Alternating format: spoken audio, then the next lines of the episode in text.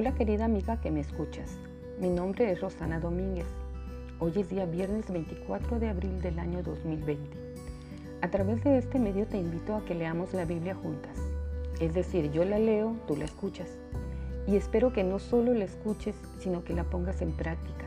Mejor dicho, la pongamos en práctica, ya que la misma, según 2 de Timoteo capítulo 3, versículos 16 y 17, es inspirada por Dios nos enseña, nos corrige interiormente, nos instruye en justicia, porque quiere que seamos perfectas, 100% preparadas para toda buena obra.